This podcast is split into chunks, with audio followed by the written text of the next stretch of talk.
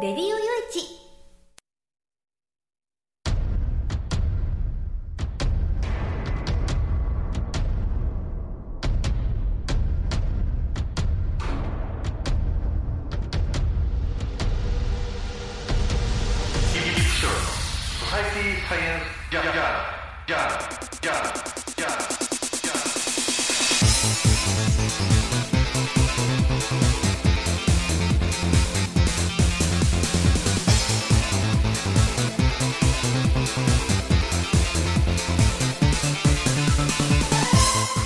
皆さんハローじゃあそして明けましておめでとうございます。誠に遅くなりましたけれどもね、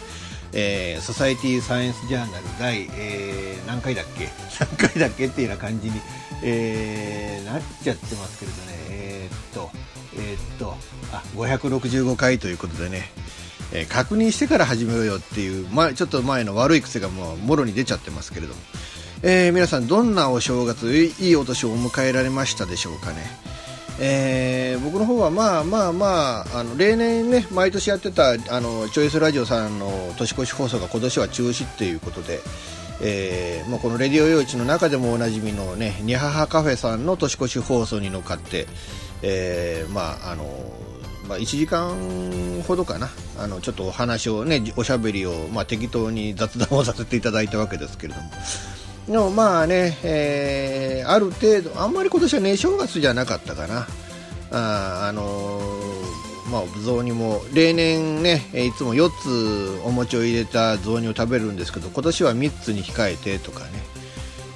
う感じで、その例年ほどのお酒も飲まなかったし、例年ほどのお餅も食わなかったけど、それでもちゃんとお酒飲んで、えーねえーお餅も食ってあの多少なりともおせちらしいおせちも食べてみたいな、うんまああのあこの程度のね、えーこの程度のお正月っていうのもいいいいもんだなみたいな。あの変に体に負担かからなくてみたいなね、えーいう感じでまあまあなんていうかすらっとこう正月を迎えてもう正月過ぎちゃったみたいなそんな感じだったんですけれども。でもまあまああの1月の4日ぐらいからはねもうちゃんと結構本格的にお仕事に戻ったりだとかうんまあプログラムから今年始めたんですけれどね、えーあまりにもショックなことがねあのフェイスブックがね、えー自動投稿できなくなってんじゃんっていう、えーでそのねフェイスブックに自動投稿するっていうプログラムを組むっていう仕事から今年は始めてもうもろにもろにもうここ、うんケチがついてんじゃんっていうので結構がっかりしてるっていうそんそんな感じで迎えたお正月なんですけれどもまあなんとかそこからでもねなんとか挽回していきたいななんてことを言いながら、えー今回進めてまいりたいなと思います、えー最後までお付き合いよろしくお願いいたします。この番組はレディオ用地の制作により全国の皆様にお届けいたします「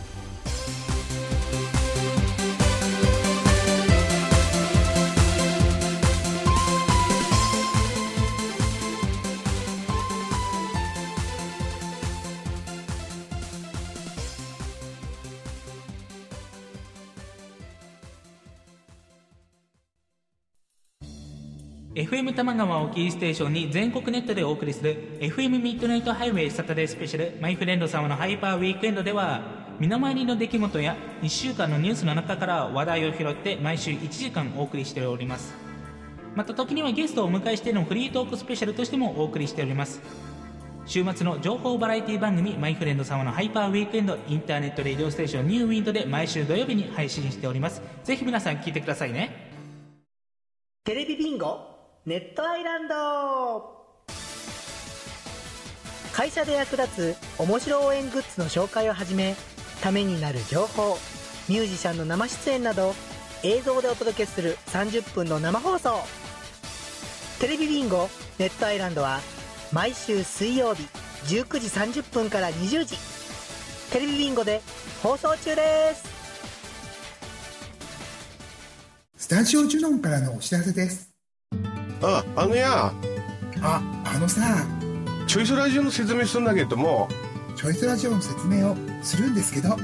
毎週月曜日の23時から、毎週月曜日の23時から、スタジオジュノンのサイトでや、スタジオジュノンのサイトでね、配信してっからや、みんな聞いてけろな。配信をしてますから、ぜひ聞いてくださいね。詳しくはチョイスラジオって検索サイトでググってけらい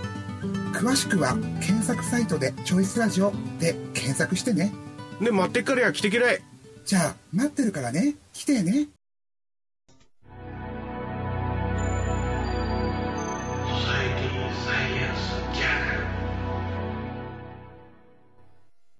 うんあの新年最初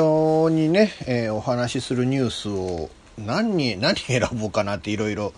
考えてたりしたんですけどまあ新年1週目をねこう開けちゃってっていうこともあってそうでなくてもねその12月にちょっとあのね、えー用事で出かけ出張で出かけてっていうその間のね2週ほど放送お休みしたっていう感じでこのこの番組の中で取り上げなかった取り上げなきゃ本当はいけなかったニュースっていうのでかなり積み残してる。で積み残してるんだけれどもその間また次から次にねこのえまあ、ニュース、出来事っていうのは起きているわけで、で、どう、どうするのか、じゃ積み残したものを後からこうね、お話しするのか、それかもう、もうしょうがないからまた機会がある時に話すしかないのかな。まあ実際そのね、機会がある時に話すしかないっていう、どんどんどんどん積み残したまま、うん、まあしょうがないやっていう、えーまあそういう姿勢を取らざるを得ないっていうかね。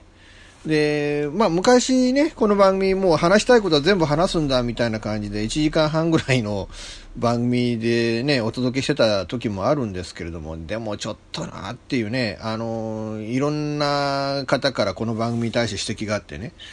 この SSJ ってとにかく長えと。あね、人間が集中して聞いていられるのは30分が限度なんだぞと。だからもう30分以内に収めろよ。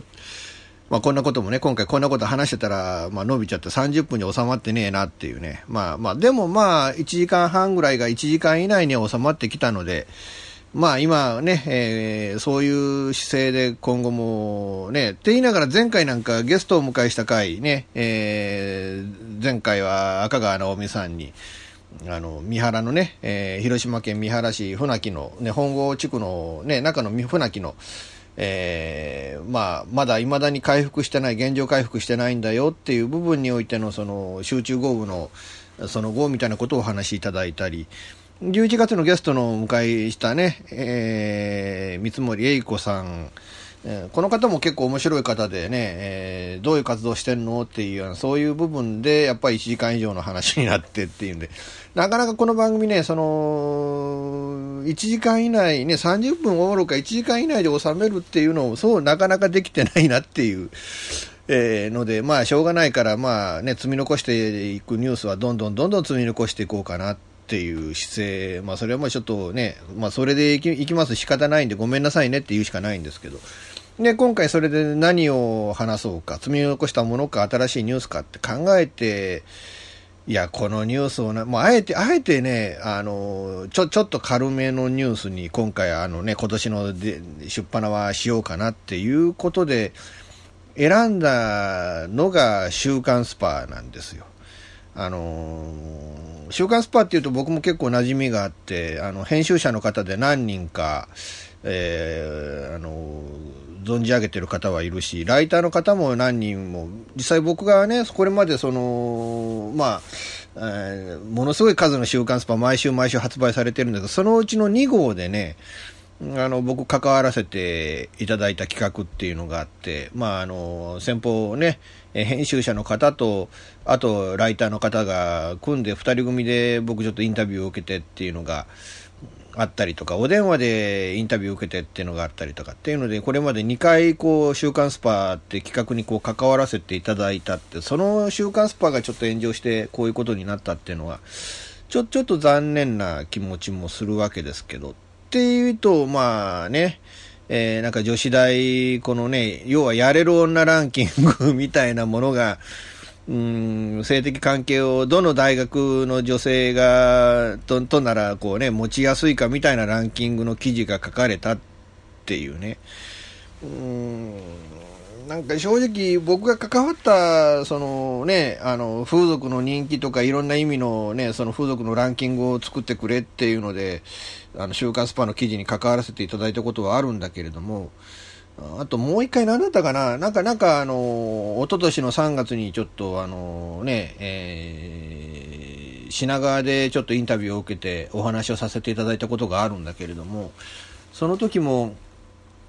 なんかね、その企画の中で、まあ、あちらに話ね、僕に話してもらいたい内容がこうなんだろうなっていうのが、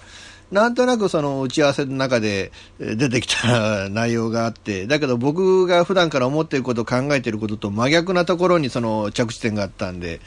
結局インタビューではその彼らが思っていることと真逆のことを僕が言っちゃってっていうね。えー、まあ、あの、それがなんかオチみたい、記事の中では僕のセリフがなんかオチみたいなことで、とは言いながらどうのこうのっていうようなね、言い方で、あの、まあ、本来真逆なところで着地点になっちゃったんで、まあ、それ以降全然一切ね、僕のところにお話が来なくなったっていう、えー、いうようなことなんかもあったわけなんですけど、まあ、そういうちょっと関わり方をしただけにね、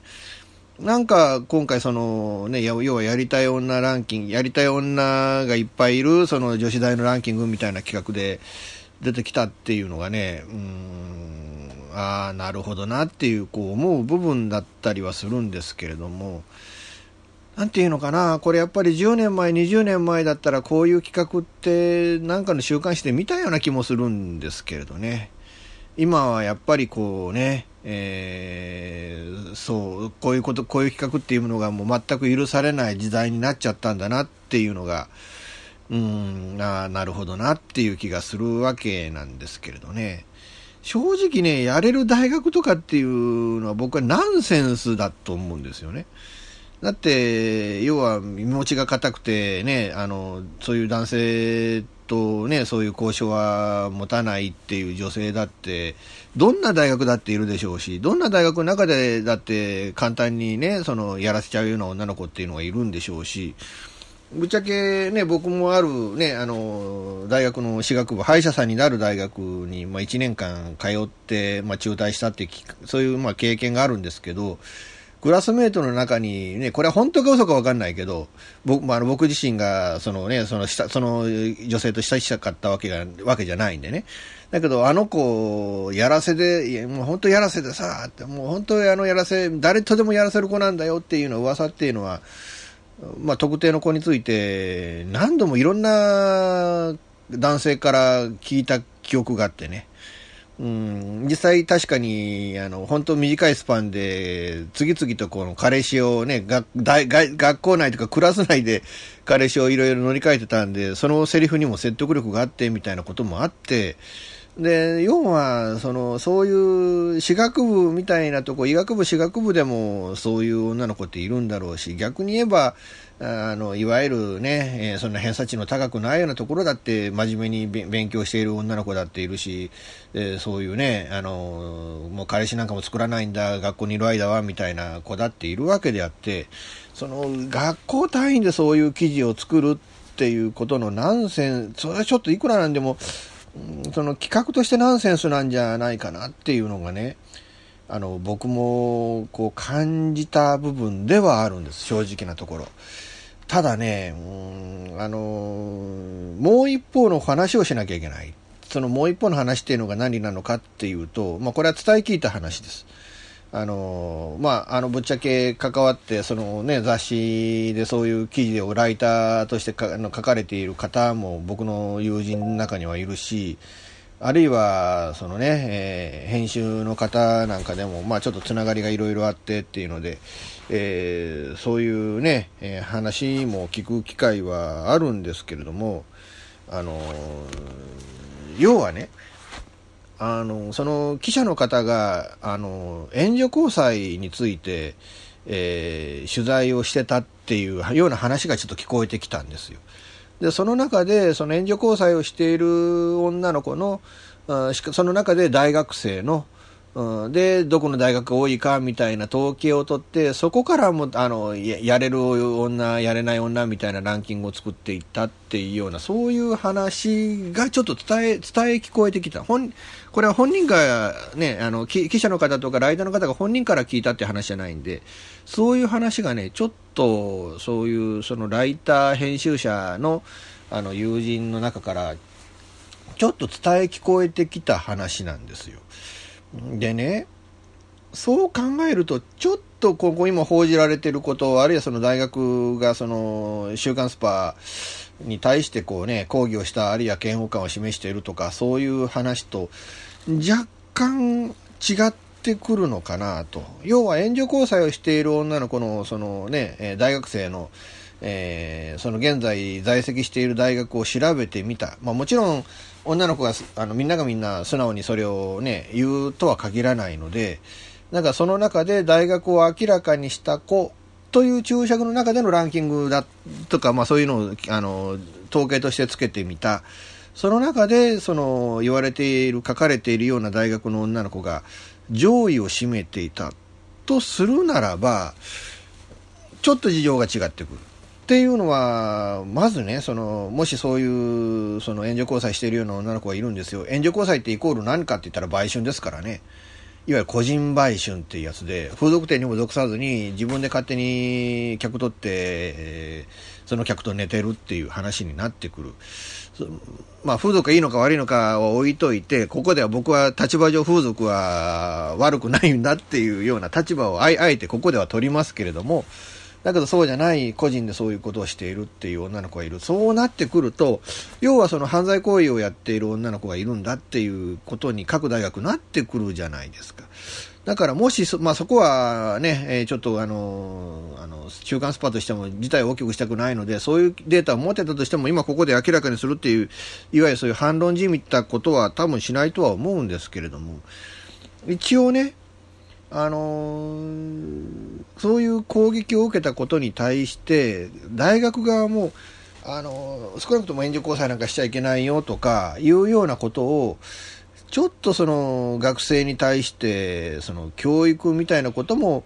行って、行うべきじゃんじゃないかな。もちろん抗議するのは当然のことでね、大学の名誉をこれ、貶めた記事であるっていうのは間違いないことで、うん、そこはね、週刊スパ側もちょっと反省すべき点だと思うけれども、でももしかしてそういう技術、あの、そういうデータを週刊スパが握ってて、で、そこから生まれてきた記事なのであれば、大学側もちょっとそれは反省して是正しなきゃいけないような状況っていうのが、僕はあるんじゃないかなと。もう、まあ、もちろんそこは、ね、僕が確かめたわけじゃないんでね。だから、その記事、そのデータを見たわけでもないから、あの、ここで、あの大学側に対して非難見えたことは一切言うべきじゃないと言ってはいけないと思うから、うん、なんかそこは、そうね、なんかそういうような裏側になんかそういう話があるんだよという、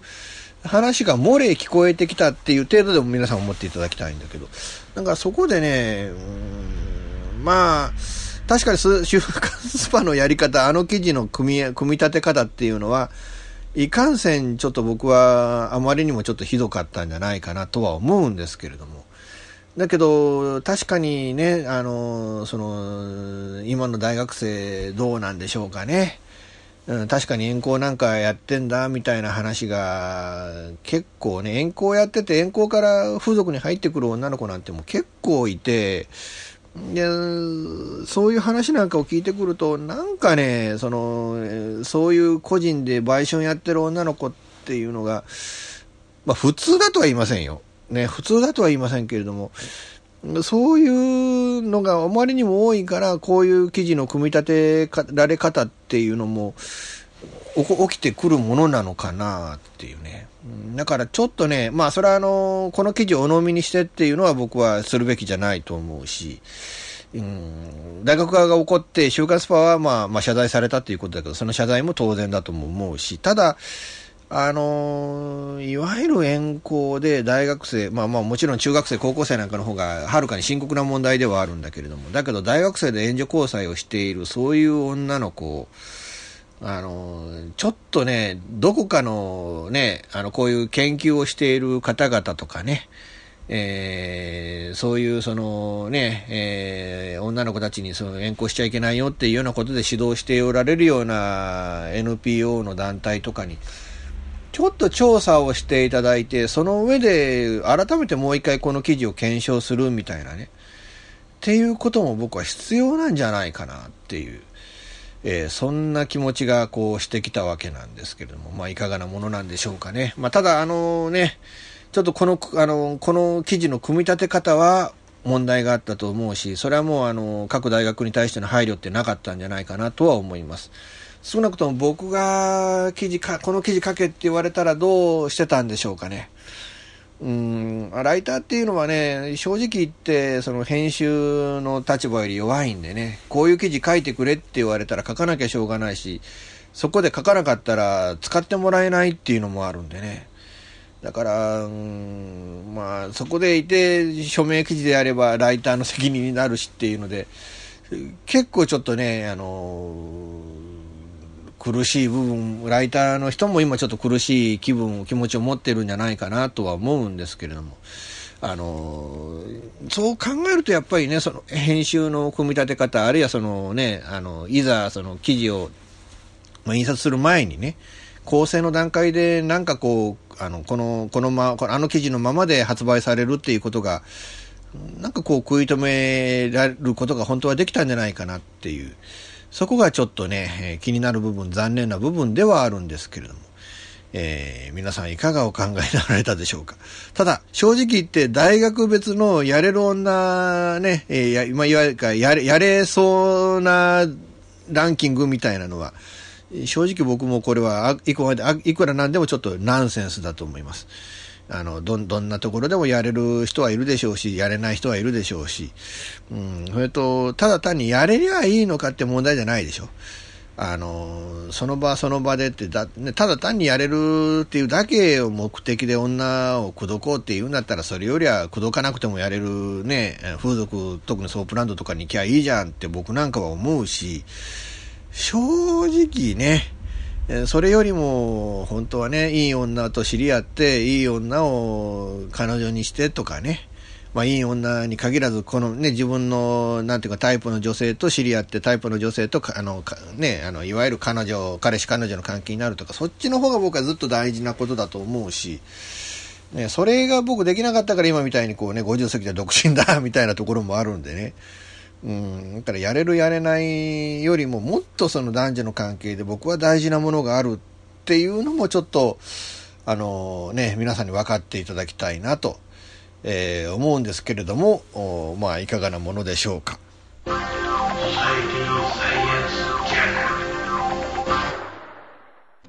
現金でマンションを買うのが夢なんです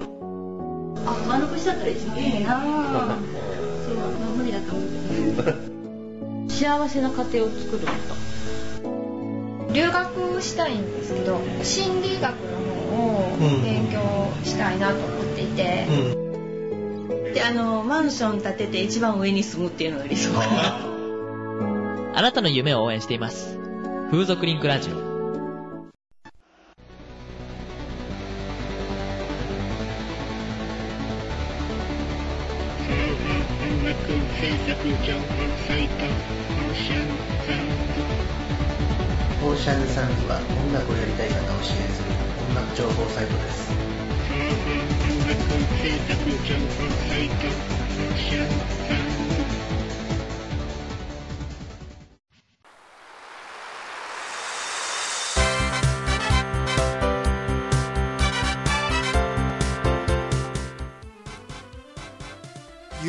お話は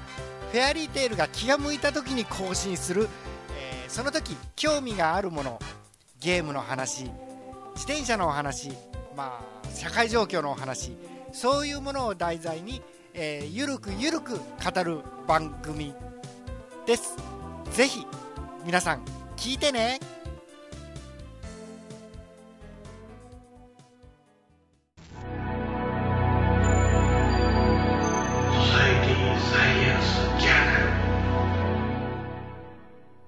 まあ、前半のね、あのスパのお話よりもずっと深刻なのがやっぱ今の日韓関係なのかなっていうね。日本と韓国っていうのはね、えー、まあ日米、ね、あと米韓っていうね、アメリカ合衆国という国をね、えー、通じて、まあ同盟関係同盟関係ということで、いわゆる準同盟関係とでも言うような関係なわけですよね。となると、その準同盟関係となり得るような、お互いが信頼できる国でなければならないはずなんだけれども、なんでなんですかね、あの韓国っていう国はね。まあまあ今一番問題になっているのが徴用工の問題で、で、徴用工、まあ要はね、あの、まあ、無理やり日本企業、日本の企業の下で働かされたっていう方が韓国にいらっしゃるわけで、で、まあ、給料が払われていなかったっていう背景もあるというね。だからそこはね、100歩譲って同情すべき部分でもあるとは思うんですよね。それはもちろん彼らはね、働いたんだからその給料を受け取る権利はある。っていうところまではね、あの、僕も問題ないと思うんですけど、ただ一方で、その50年前日韓請求権協定という、まあ、協定、いわゆる条約に準ずる、えー、ものが締結されて、日本は、うん、かなりのお金を支払っているわけですよね、韓国政府に対して。で、日本は当時、これね、ちょっといろいろ調べてみると、あのー、その被害に遭ったっていうか、なんていうか、その受け取ってない、給料受け取ってないっていう、その個人に対して、うん、直接お支払いをいたしましょうという提案もしてたそうなんですよね。いや、でも、いやいや、そこは我々がやるから、その、一括で払ってくれ、政府に払ってくれっていう韓国がもうそういうふうな申し出をされたので、えー、韓国にそのお金はお支払いをした。韓国政府に対して。ということは日本はそのね、その賠償金に当たるお金っていうものはもうすでに韓、ね、お支払いをしているっていうこと。つまり日本は払っているっていう部分は、これ、あの、考えなければ、ちゃんとここで一番こう考慮しなきゃいけない部分。一方の当事者なわけですからね。だから当事者、一方は受け取ってない方がいっぱいおられて、こっちは払ってるっていう部分、じゃあ誰が受け取ったんだって言ったら韓国の政府なわけですよ。で、韓国の政府はその日本から受け取ったお金を、その、いわゆる労働者に払ってない、えー、賠償金みたいなところに払わなきゃいけない、個人に対して払ってない、えー、全部その鉄道であるとか学校であるとか、そういう公共事業的なものに対してその日本が払ったお金を使使っちゃってると。でそれをもってその復興資金にしたわけです。日本が払ったお金を持ってね。っていうことは本来払うべきところに払わずに、えー、そういう別個のことに使ったっていうことは韓国政府は日本からその、復興資金を騙し取ったっていうことにならねえかっていうね。あの、人聞きの悪い言い方をあえてしましたけれども、でも、払、ね、日本から受け取っといて、じゃあその個人に給料払います、この中から払います、その、払、我々が払うから政府にお金を払ってくださいっていう、言っといて、日本からお金を引き出して、それを自分たちが着服をして、そのお金で復興資金にしたっっていうことですからね。これ話が違うぞっていう、もともとそこで話が違うぞっていうことになりませんかっていうね。で、ね、日本からそれだけ金騙しといといて、で、それに対してこれは問題じゃないの？すでにお金我々払ってますよっていうことを政府がね、政治家が言うと、え、日本はもっと謙虚であるべきであるっていう。何様のつもりだってめえらはっていうふうに皆さん思いませんか？これね。騙し取ったんですよ、日本からお金をね。あの、で、日本はもうすでに、そのね、あの、今、その徴用工の人たちが、金を払えって言ってるけど、そのお金を日本はすでに韓国の政府にお支払いをしているわけですよ。で、だから韓国政府が本来は、その、えー、そのね、徴用工の人たちに対して、えー、払わなきゃいけないのに、それを指摘したら謙虚であれって、謙虚であるべきはどっちなんだって話じゃないですか。なんでこうなるんですかね。その、従軍ヤフのね、部分でも基金を作ってっていうことで、あの、この番組の中でも結構初期の頃にその件についてお話をね、えー、させてもらった記憶があるんです。もう、もう多分300回も400回も前の回でお話をしてるはずなんですけれどね。で、その時じゃあ基金を作ってっていう、その基金も、何ですか？解散しちゃったって言うんですよね、勝手に。日本、日本が作った基金をあっちが解散、ね、解散しちゃった、で、そこの溜まってたお金どうするんですかみたいな話もあるんですけど、うーん、何なんですかね。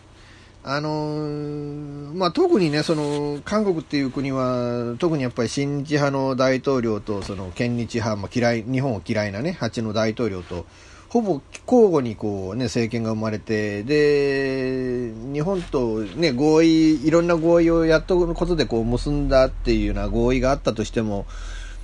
代が変わると全部保護にされちゃうっていうねもう怖くてこの国とその話し合いもできないし条約とか協定とかもこれ結べねえなって僕なんか思うんですけれどね。なんでこう、こういうことに次から次になっていって、約束は全然全くこう守ってはもらえないわ。で、その、日本が約束守れって言うと、謙虚であれ日本はっていう、そう、そういうことがこう平気で言える国っていうのが、ねえ。でもね、立場を変えてみるとね、そのいわゆるその今沖縄でその米軍基地の問題がこう起きてるじゃないですかでまあねあの県民投票云々っていうような話もあってっていうんでまあ日本はねあのそこへ基地を作らせたくないんだって多くの市民はでもそのね例えて言うと韓国でどんな条例が、ね、あの、なん違った、ごめんなさい。例えばそのね、沖縄でどんな条例が起きようが、どんな運動が起きようが、えー、選挙結果がどうあろうが、えー、日米の協定というか日米の約束が優先されて、えー、ね、あそこにやっぱり基地を作ろうとする力が、大きな力が働いているわけじゃないですか。で、韓国は、そのね、その日韓のどんな協定があろうが、そんなことよりも市民の方に顔、ね、顔を向けているんだっていう、ある意味そう言える政権が僕は羨ましくもあるなとも思うんですけれどね。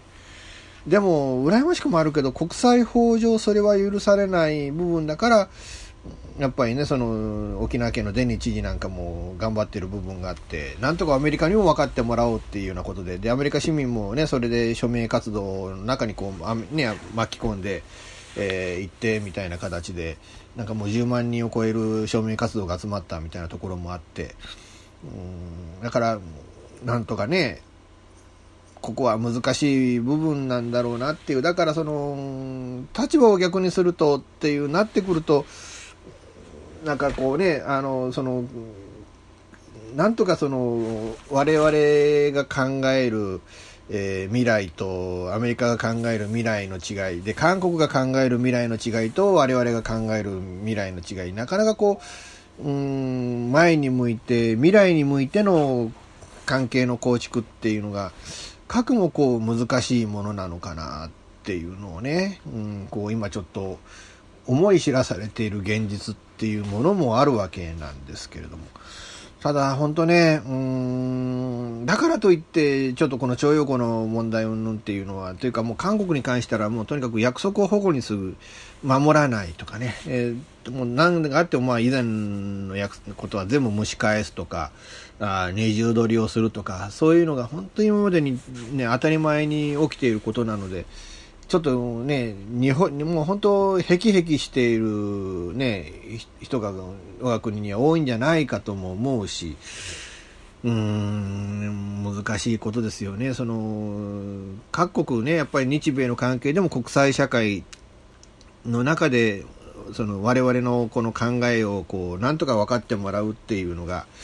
いかに難しいかっていうのを我が国は直面しているわけだし、で同じようにやっぱり韓国の特にやっぱり徴用工の人たちの立場っていうものを分かってもらおうと韓国も韓国で努力をしているっていうことなのだろうし、うん、難しいですよね。だからなんかそこをね、あのだから日本もそのその米軍の、ね、基地の新設問題なんかも考えそれをこう訴えてあの市民の言う通りにしてくれっていうのもその韓国の話、ね、韓国のその徴用工の人たちのちゃんと金払ってくれっていうところにどう、ね、ややも払ってあるんだから、もうこれはもう終わってる話なんだっていうのと、この両方同時に唱えるのがなんかダブルスタンダードな気もしてね。いや、まあ、ダブルスタンダードでもいいのと、いいとは思うんですけどね、我々市民のレベルにおいては。うん、あのね、だって、ね、我々市民としたら、それはね、トランプさんのアメリカファーストじゃないけども、自分たちの生活、まずファーストですもん。うん、だから、うん、ね、あの、徴用工の方々は、それはね、だからもう、その日本の企業がもうお金払う必要はないんだ、そこはもう、ね、っていう部分も、と、そのね、基地、基地を作らないでくれっていうのは、まあ、ある意味両方同時に訴えたっていいんだと思うけど、そこの部分においてやっぱり日本政府がどう立ち回るのかっていうのは、本当こう、難しいもんなんだろうなっていうのをね、こう痛感をしているわけなんですけど、ね、えー、まあ、外交という部分においてね、うーん、安倍政権大丈夫なんですかねっていう、えー、そこもちょっとね、疑問に思う部分だったりもするし、あのね、外務大臣に河野太郎さんがなってて、僕は河野さんっていう政治家に対してはものすごい期待を持ってるんだけれども、ただでさえね、そのお父さんの洋平さんの時代から、あのね、あの本当にリベラルな考えのね、えー、方々なのでね、まあ、おじいさんのね、あの、一郎さんの時代からすると、どっちかっていうとそんなリベラルな、そこまで遡るとリベラルな方ではなかったみたいでもあるんですけれどね、あの、後のね、えー、中曽根派の前進っていうことも考えるとね、えー、だからまあ、なんていうのかな、あのなんかこうね、その、自分の発言を河野太郎さんはこう封印されて、結局その安倍政権的な考えを代弁するしかない状況になってるから、あの、次の質問はみたいなこの間のね、その、記者会見の対応になっちゃったのかなとも思うし、うん、なんかまあ難しいんでしょうね、その政権と自分の考えが違って、その中で入閣しちゃうっていうことがね、えー、だったら大臣になるじゃないよって話にもなってくるでしょうし、それだと、ね、あの結局、閣外に出ちゃうと、自分の、ね、意見、政策っていうものが反映されないっていう、そこら辺のジレンマっていうのも、やっぱ政治家の皆さん、多くの方が、特にこのね、安倍政権を支えながら、実は本音では違うんだっていうね、そういう皆さんは、あの、本当ね、うん、ジレンマ抱えてんじゃないかなとも思うんですけれどね。だからそこにおいて、その、期待している分、河野さんにもちょっと失望、失望感みたいなものが、こう、どうしてもこう、禁じ得ない部分なんかもあって、えー、難しいなとは思うんですけれどね。うん、ただ、やっぱ韓国に対しては、やっぱりね、日韓の協定というものがあるんだって、で、ジュネーブ条約っていうのはなんかね、あの、いわゆる国内の法律とか、あるいは裁判結果よりも国際間の協定の方が優先するんだっていう、えー、そういうのが明文化された条約があるそうですよね。えー、であるならばね、え日韓協定というものは法律とか最高裁判決ね、判決よりもまず上位にあるべきものだと思うので、えー、本当に韓国にはこの協定を、請求権協定をこうね、え、守っていただきたい、え、いうふうにこう感じるわけなんですけれども、ただまあ、そのね、え、約束なんか守る気はねえんだっていう約束とかね、えー、そそういうつもりで相手が接してくると、まあ難しいですよね。うん僕もまあ正直仕事柄ね、えー、相手とそういう約束をして、そういうあのね、えー、もう本当聞く耳を持たぬモードの約束保護にされるっていうのが結構な数毎年年間、毎年毎年あるので、うん、だからこのね、日本政府が、日本の政治家の皆さんの、うん、そこの気持ちっていうのはなんかよく僕は理解できるつもりではあるんですけれども、なんかね、どっかになんか糸口が見つからないかなと思うんで、本当あのね、えー、日本の議員の皆さん、あるいはその外交官の皆さんには、えー、頑張っていただきたいものだなと思います。ソサエティサイエンスジャーナル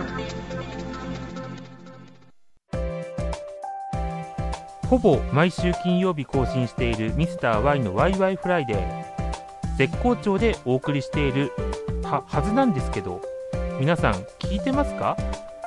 本当にメッセージが来なくてしょぼーんな私ですが皆さんからのメッセージも募集中。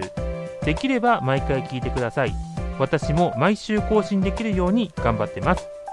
ミスター Y のワイワイフライデー。毎週金曜日ほぼ更新中です。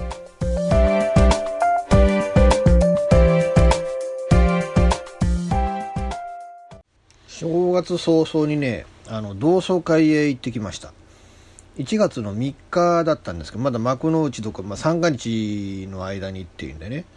うんあのーまあこのね小学校の時の同窓会って5年に1回やろうっていうことに決まってたらしくてねえーで、まあ、5年前に行ったのは覚えてたんですよ。で、まあ、5年ぶりに、まあ、招待状っていうかね、まあ、来たの、案内が来たので、まあ、それですぐ出したのはいいんだけど、早く出しすぎちゃったがためにね、あの、会場がどこだか忘れちゃったっていう、しかも行ったことのない居酒屋だったんだよ。なおのことね。え全然もうそんな頭の中から消えてて、で、時間もこのぐらいの時間だったはずだけどなーっていうような感じで、で、ここだ、多分ここだろうと思った場所に行ってみたら全然違う場所でね、で待ってみてもどうも来る機会気配ないからと思って、で、ちょ、ちょっと家帰ってもう一回そのね、あの、同窓会の案内のハガキを探そうと思って帰ってたら、同級生の友達とひょこっとね、あの、隣町の、あの、銀行の支店長をやってる友達が、偶然、もうそれこそ5年ぶりに顔を見てね、おう、よう、って、おい、どこでやんねんって、あそこの、あの、ゴンベイって店じゃがいって言うんで、で、結局そこへ行って、えー、事なきを得たっていうかね、えーあの4人ほどね、あの友達に、あの吉原で生きるという僕の著書を売りつけてきましたけれども、えーまあ、そんな感じで、まあ、みんな元気そうでよかったなと思うんだけれども、このね、前回の同窓会から今回までの5年間の間に、えー5年、小学校5年、6年と担任していただいたね、えー担任の先生がもう亡くなられていたとかね、あと、うちのすぐ近くの、うちから本当に200メートルも離れてない家のね、に住んでた、あの、とまあ、まあ、今でもごご家族いるんでしょうけど、そこの、ほんの近所の友達が、小学校の時は結構仲良くて一緒に野球とかね、彼がやる時入れてもらったりとかで、あのやよく遊んだ記憶があるんですけど、その友人もこの5年間の間で亡くなられてたっていう。うん、でもなんかがんかなんか見つかってね、その見つかった時にはもうすでに手遅れだったみたいな感じだったそうなんですけれども、まあそんなね、感じで、なんかこうね、あの、ひどく寂しい回になっちゃったな、みたいな、ちょっとね、えー残念に思ったことではあるんですけれどね、でも本当、あのーなんていうのかな、僕はどっちかっていうとね、近所の友達に対してあんまりね、いい印象も持ってないぐらいのいじめられっ子だったんでね。うん、だから、なんだけど、なんかこうね、あのやっぱ大人になるっていうのは人間変えますね。あれだけ尖ってていじめ、人もね、もうあの、なんかこう、反発ばかりして、いじめてたってやつがなんかこう丸くなってて、ね、あの、なんかこうね、むしろあの、まあ僕がまあこう作家活動してるっていうことに興味を持ってもらって、うん、女の子の中で、いや、雄一郎くんが書いた本を読みたいんよ、言って声かけてくれたりだとかね。うん、まあいや別に僕はファン、僕のファンだみたいなこと言ってたって、そ,、まあ、それあのね、社交辞令だろうっていうような、う感じをしたんですけど、でもそれで女女性陣の方がむしろね、あの本買ってくれたっていうのがまあ面白いもんだなと思うんですけれども、まあ去年ね、えーまあ起きたいろんなことっていうのがまあそういう友人とかの期待なんかにもこうね、背くようなことにもなってたと思うんで、まあそういうね、あの僕にはこうやってね、えーなんかあるとこうやって声かけてきてくれたりとか、あのね、支えてくれたりするような友人であるとか、ファンであるとか、そういう人たちがこんなにもいるんだっていうのを、もうね、さらにもう一回こう自覚をして、そこでね、あのそういう人たちのためにも、これからの人生を捧げていって、頑張っていこうかなと、なかなか改めて思った次第なんですけれどね。うんだけど、まあ、去年ね、その僕と同年代の方の訃報っていうのが芸能界、テレビなんか見ててもね、ニュース読んでても芸能界の中でも結構多くて、で、同窓会に行ってみると、実際にね、えー、なんか脳梗塞で今、半身不随で入院してる友達もいるなんて話もあって、なかなかね、うん、そういうの考えると、あの僕なんかもこのね50代そろそろ半ばもう実際今年は50もねなんかもう55になっちゃうんでで昔で言うとサラリーマンねその定年退職なんかもちょうどこれくらいの年代じゃないですか。そういうのを考えるとねうんもう本当いついつ人生本当の意味で人生終わってもおかしくない年代に差し掛かったんだっていうのはこうねあのそこは覚悟を持って生きていかなきゃいけないんだろうなっていうのをねその同窓会に出て改めてこう痛感しましたね。えー、あのー、まあ僕なんかねその一冊著書を出した最初の「風俗嬢の本音」っていう本あの本書いた段階でもう人生のね目標は達成したんだっていうようなもんでもうそこからあとだいぶ開き直った部分もあって、ね、人生の目標を達成したんだからもうあとはいつ死んでもいいやっていうようなね、えっていうようなノリではいるんですよね。えー、まあ実際ね、えー、まあちょっとうつ病みたいになって体が動かなくなってこのままだったら死んじゃうんだろうなみたいになった時も別にああまあまあいいやどうせ国家今の人生今俺はおまけを生きてるだけなんだからってこの時も実際思ったぐらいなんですけれどもでもやっぱり生きてるとね多少なりとも欲もあるからねだから、まあ、今ね、ちょっとある企画をこう振っていただいて、その企画で本書かないかみたいな声もかかってて、で、やっぱりそういう本声かかると、そのね、そういう本も書きたいなとも思うし、で、いろんな人の縁、人脈っていうのもやっぱり動きゃ動いただけ、そういうのができてくるんですよね。で、取材先に行った、ね、経営者の方にお話を伺ってても、いや、これは本当は話せない話なんだけど、もう吉岡さんだから言っちゃいますけどねっていうような、でその方もその僕の炎上なんかも知ってて、でその知ってる状況で、いや、吉岡さんだから言っちゃいますけどねっていうような言い方でこう受け答えしていただける。まあうん、それなりに僕をね、あんま認めていただいてるからそういうセリフも出てくるんでしょうから、だから、そう言われるような立場の人間になったっていうのも考えてね。えー、だからやっぱそこの欲もあっていろんな方と出これからも出会いたいなと思うしいろんなね裏側表も知りたければ裏側も知りたいなと思うしでその中でまだ何冊か本をね書ける本があるのであればまた書かせてくれる出版社があるのであれば書いていきたいなとも思うしうん、まああの僕のことを嫌いな人が、ね、そういう人がどれぐらいいるのかっていうのも認識もしたけれどもそうじゃない人だっているんだよっていうこう勇気づけていただく機会っていうのも本当にね、うん、あのここ去年の後半から今年の正月その同窓会に至るまでそんなこともあったしで面白いことでねあの僕が取材した人経由で実はあのその僕の友達なんだけれども今こういう店やっててちょっと苦戦してるんだ。吉岡さん取材してもらえんだろうか？みたいなそんなお声かけをしていただけるっていうね、うん、そういう方もいらっしゃるっていう、まあ、だからそれがそういう人とねこう次から次にこう知り合っていけるっていうのがなんかやっぱり僕の何らかの強みだとも思う、ね、それがまあ僕の、まあ、ある意味取り柄とでも言うのか。あの人に恵まれてるのはやっぱ僕の取り柄だとは思うんでね、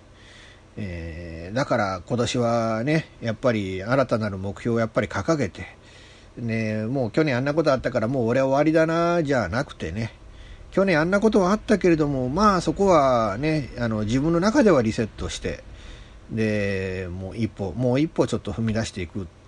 いかなきゃいけないんだな。その努力はしていかなきゃいけないんだろうなと。そこでできるかできないかはもう結果論なんでね。えー、だからまあ、あの、自分の中で一歩を踏み出していきたいなと思ってますので、えー、まあ、あの、応援していただける方は、えー、今後もね、ぜひとも応援していただければな、というふうに思います。あのまあ、まあ、できる範囲で頑張っていって、ね、えー、で、その後ね、それの結果、まあ、楽しい、引き続き楽しい人生が送れればいいなとも思うし、うん、まあ、あの、そこでそうならなければね、それはもう僕の努力やら何やらがダメな証拠だっていうんで、まあ、その分はまた反省をしてさらに生きていくしかないんでしょうからね。まああのそれとまあこうねやっぱり同年代でこれ僕ぐらいぐらいの年で亡くなった方をこれだけ多く見てて思うけれどもうんその亡くなった方々に対してはもう哀悼の意を表するしかないし本当に寂しいなとも思うしやっぱりショックではあるんですよね。やっぱりこのあもう俺もこうこいつこうなってもおかしくないその年齢まで生きちゃったんだっていうのはね。でも、まあ、せめて70までは生きたいと僕は思ってるんで、えー、70まで生きれれば、もうもう15年しかないんですけどね、70までってね、考えてみたら恐ろしいですよね。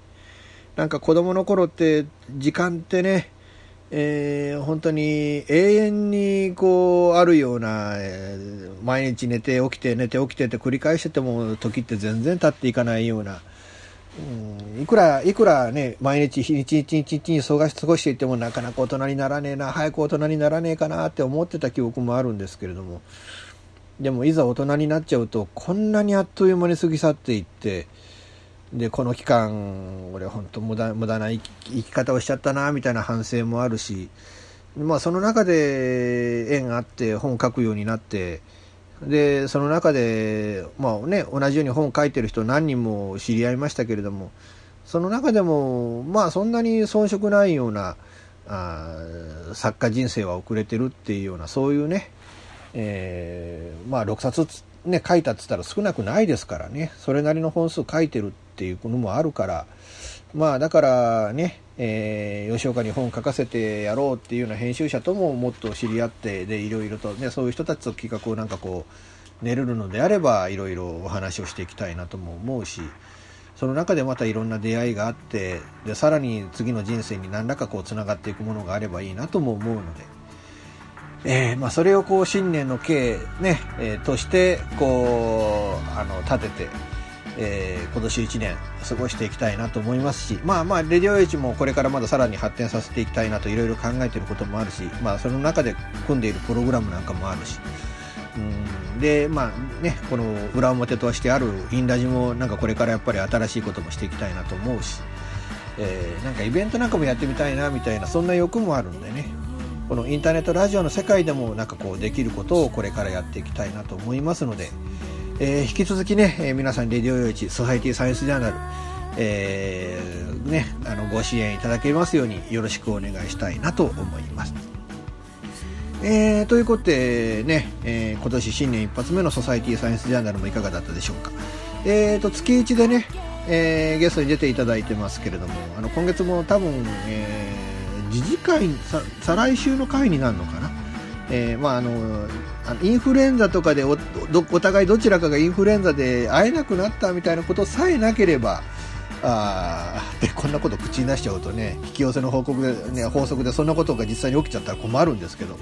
えー、まあ、あのそういうことがなければ今月最後のね、えー、回で、ちょっとゲストをお迎えしようかなと思ってます。あのねうんあの多分来月いや今月と来月がその方になるんじゃないかなっていう感じなんで、えー、まあ、あのご期待いただければなと思います。えー、ね、引き続きこうね、えー、もうその、まあ、今月来月はその方ですよっていうことで、3月以降もちょっとこの方とあの方とどの方にちょっとお声かけしていこうかなっていうのを、まあ、今のところ頭の中にはいろいろ描いているものがありますので、えー、引き続きね、えー、あのご愛顧いただければなと思います。ということで、えー、今回も最後までお付き合いいただきましてありがとうございました。また次回、来週ね、えー、よろしくお願いいたします。この番組は、レディオ用地の制作により、全世界の皆様にオンデマンド、ポッドキャスト、FM ラジオでお届けいたしました。お相手はイプシロンこと吉岡雄一郎でした。ではまた次回、ごきげんよう。さようなら。